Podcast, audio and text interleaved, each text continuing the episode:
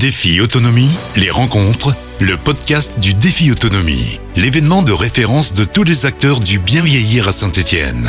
Dans cet épisode, je reçois Claude Gabriel Thomas du Centre euh, contre les manipulations mentales au niveau national, évidemment, la, la structure. Claude Gabriel, bonjour. Bonjour, merci de m'accueillir. Alors, est-ce que vous pouvez tout d'abord, ben, c'est compliqué pour démarrer, mais euh, le Centre contre les manipulations mentales, c'est quoi? Alors le Centre contre les manipulations mentales a été créé il y a un peu plus de 40 ans maintenant par euh, Roger Icor, euh, prix Nobel de littérature, euh, qui a créé ce centre suite au suicide de son fils qui avait intégré une secte macrobiotique. Donc, suite à ça, le CCMM est né. Ce n'est pas la seule association qui lutte contre les dérives sectaires ou l'emprise mentale. Donc nous sommes, comme vous l'avez dit, une association nationale. Nous avons un siège, euh, enfin en fait deux sièges dans la région euh, Rhône-Alpes, enfin Auvergne-Rhône-Alpes, et dont une sur Lyon-Saint-Étienne. Euh, nous luttons en fait contre l'emprise et la manipulation mentale sous quelque forme qu'elle soit et essentiellement par rapport à des individus, des prédateurs qui n'hésitent pas à exploiter la fragilité humaine, cette fragilité pouvant intervenir à n'importe quel âge, à n'importe quel moment de notre vie, euh, suite à une rupture, un abandon, la vieillesse parfois, le fait de se sentir seul et sous toute autre forme. Ça peut atteindre les jeunes, les moins jeunes, les vieux, les actifs, les non actifs. Et quel que soit le domaine d'activité, ça peut être aussi bien le bien-être euh, sous toutes ses formes, l'écologie sous toutes ses formes, euh, ça peut être euh, une association de gym tout court, l'éducation nationale qui peut également, enfin à ce moment-là ce ne sera plus l'éducation nationale mais l'éducation scolaire. donc c'est sous toutes ces formes, il y a des portes ouvertes aux prédateurs euh, d'emprise mentale, qui, ce qu'on appelle les gourous habituellement. Quand on dit, excusez-moi, mais quand on dit prédateur d'emprise mentale, est-ce que ça a à voir quelque chose ou rien du tout avec les pervers narcissiques? Ça c'est les mots un peu à la mode. Euh. Bien sûr. Alors le pervers narcissique, c'est de l'emprise mentale. Hmm. C'est de l'emprise mentale en fait, euh, ou dans un couple, ou par rapport au travail.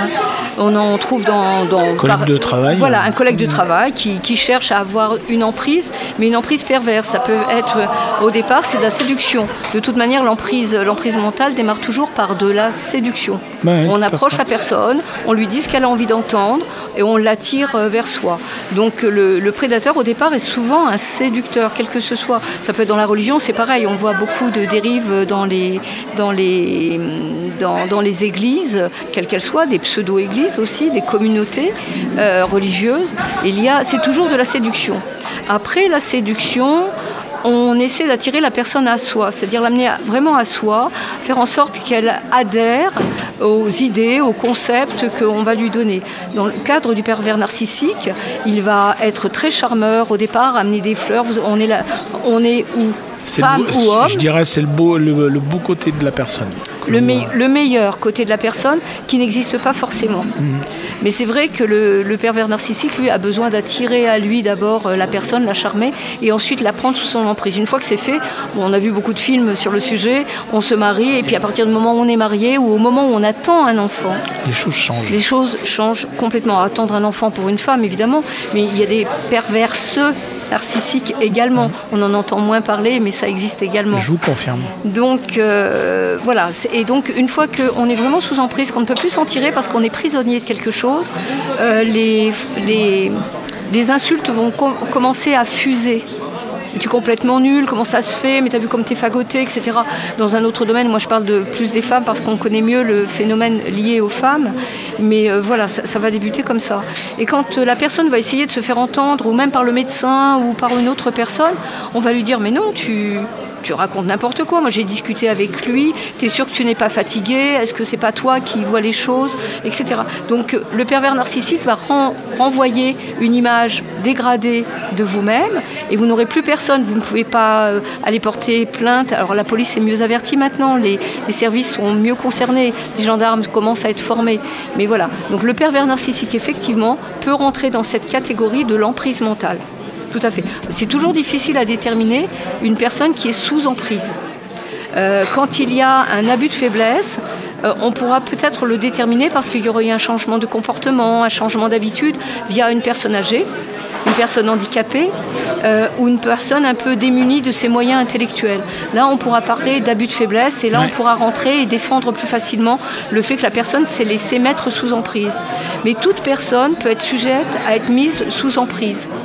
Par exemple, vous allez euh, dans un salon du bien-être et on va, vous vendre n'importe quel type de produit. Bon, pourquoi pas? C'est pas très grave. À la limite, bon, euh, vous avez dépensé quelques euros. Sauf que on va vous recontacter parce que vous aurez laissé vos coordonnées. On va vous recontacter, on va vous dire que ce produit-là seul, effectivement, on ne peut pas agir parce qu'il faut en même temps faire un, jeûne, par exemple. Ça marche beaucoup, un jeûne et une randonnée. Et donc, on va vous proposer un séminaire. Et c'est comme ça que va, rentrer le se mettre en route le, phénomène. Voilà. Euh, il va y avoir une forme d'addiction de la personne au phénomène d'emprise. Et ensuite, elle va prêcher elle-même la bonne parole, elle va être, elle va être recruteur elle-même. Et c'est pour ça que c'est très difficile parce que... C'est le principe de la secte, là. C'est une secte. L'emprise mentale, c'est le principe de la secte. C'est-à-dire qu'il y a quelqu'un au-dessus qui veut absolument, qui veut absolument, pour plusieurs raisons, le pouvoir effectivement, le pouvoir, on l'a par l'argent et le sexe. Donc, en fait, ce sont les, manières d'attirer les gens à soi. Et effectivement, l'emprise mentale, c'est pour ça qu'on dit, euh, nous, centre contre les manipulations mentales, ok, et dérives sectaires. Alors, comment, comment vous faites en fait pour, euh, bah, je dirais, prenez la, bonne parole, c'est-à-dire est-ce que vous, vous, déplacez, vous, intervenez suite à des, à des gens qui peut-être ou de leur famille euh, vous sollicitent? Comment, comment ça se passe? Alors, euh, nous avons un centre d'appel national et dans chaque région, il y a des centres d'appel. Le national récupère l'ensemble des. quand les gens n'ont pas trouvé euh, dans, leur région. Donc, ça, nous nous répondons déjà aux questions que vont se poser les familles. Est-ce que ça, c'est un groupe euh, de dérive sectaire? Est-ce que ça, c'est une secte? Ou est-ce que c'est moi qui affabule? Ou effectivement, il y a vraiment danger? Donc, les signes d'alerte, ce sont les familles et les proches souvent qui nous en font part. Ensuite, nous, nous, nous les recevons. Ou indirectement, on peut aussi nous demander d'intervenir dans les régions, ce que nous faisons aujourd'hui, par mhm. exemple. moi, je suis secrétaire général national, et j'interviens aujourd'hui puisque l'antenne, euh, comment dire, de la région était prise sur, sur un autre projet. Mhm. Donc, nous, nous intervenons et nous essayons d'expliquer. C'est ce qu'a fait Annie Guibert tout à l'heure euh, à une des tables rondes. Donc, nous essayons d'informer le public sur ce qu'est l'emprise mentale, sur les manières dont on peut aider nous ne sommes qu'une association, donc nous n'avons pas de pouvoir euh, de légiférer, nous ne pouvons pas intervenir en tant que police. Mais, vous nous avez le pouvoir d'alerter. Nous avons le pouvoir d'alerter. Nous avons ce pouvoir-là. Nous avons le pouvoir aussi de, prévenir la Mivilude, qui est la mission interministérielle de lutte contre euh, les sectes, voilà, de dérives sectaires. Voilà, tout à fait. Et nous leur faisons remonter. Nous avons des liens avec la Mivilude depuis, euh, depuis très longtemps, avant même qu'elle ne s'appelle la Mivilude. Et en fait, nous avons des liens et nous pouvons faire remonter les informations. Nous aidons aussi les familles à comment à pouvoir euh, écrire au procureur, à porter plainte. Nous les accompagnons dans certains cas. Euh, et nous essayons d'alerter le plus grand nombre. Nous faisons des colloques, etc. pour avertir. D'autant plus qu'une famille qui pense avoir un proche touché par ce problème-là, bah, j'imagine qu'il faut qu'elle aille contre la volonté de cette personne s'il est complètement euh, sous l'emprise de quelqu'un.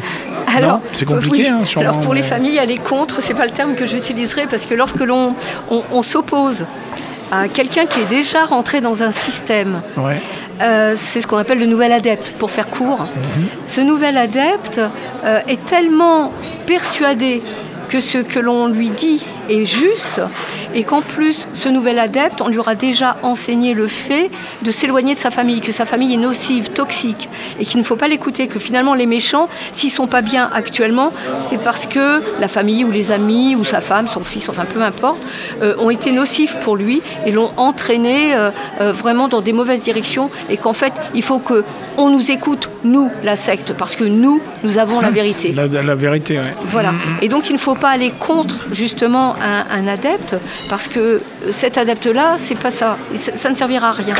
Ça ne servira à rien. Il faut essayer de lui ouvrir les yeux. Il faut essayer d'éveiller chez la personne le doute, en lui donnant d'autres exemples, en épluchant, en essayant de lui dire Mais attends, tu me dis ça, mais finalement, qu'est-ce que ça t'apporte de plus que si tu faisais ça? Alors on essaye de distiller le doute, c'est pas évident du tout de distiller le doute. Et donc à partir de, ce moment-là, peut-être ça arrivera. Et nous conseillons surtout aux familles de ne jamais couper le lien. Même si le fils, la fille, la mère, le père décide, dit je ne veux plus te parler, ben, le jour de son anniversaire, si on a encore une manière de pouvoir envoyer une carte, euh, le jour... euh, du lien, Tout le temps, tout le temps. toujours. Parce que si on ne maintient pas le lien, on Et- accrédite l'idée de la Oui. sectaire, quoi. Enfin, En- que, la famille ne- n'est Ne- pas bonne. voilà, pour, ne euh, se préoccupe et ils pas. vont lui dire, tu vois, tes parents, ils te- même pas ils t'envoient une carte pour ton anniversaire. Alors cela étant, encore faut-il qu'ils puissent recevoir la carte pour l'anniversaire, Aussi. si, si la carte n'est pas captée. Mais il faut, pas- il faut se dire aussi qu'à l'heure actuelle, la secte n'est plus non plus quelque chose de fermé. On a des gourous qui sont. L'Internet, par exemple, a permis d'avoir des sectes à ciel ouvert. C'est-à-dire que vous continuez d'aller travailler, vous continuez à éventuellement avoir euh, vos proches, moins en moins vous les verrez, de plus en plus vous serez addict à la, à la leçon du gourou que vous allez suivre par Internet à telle heure, telle date. Pour peu qu'il ait vos, vos coordonnées, il va vouloir vous appeler régulièrement, vous en êtes, vous êtes ça, etc. Et si vous ne réussissez pas à ce qu'on vous dit, c'est de votre faute. C'est fini la phase de séduction. Ouais. Là, on est dans la faute. seconde approche. On est dans la seconde approche, on est dans l'approche de dire attends, là il faut que tu continues. Là, le couvercle, il, il se referme, quoi. Tout à fait. Pour employer cette expression. Et il se referme d'autant, il se referme encore plus le jour c'est vous qui allez amener des nouveaux adeptes. Parce qu'ensuite c'est très difficile de revenir en arrière.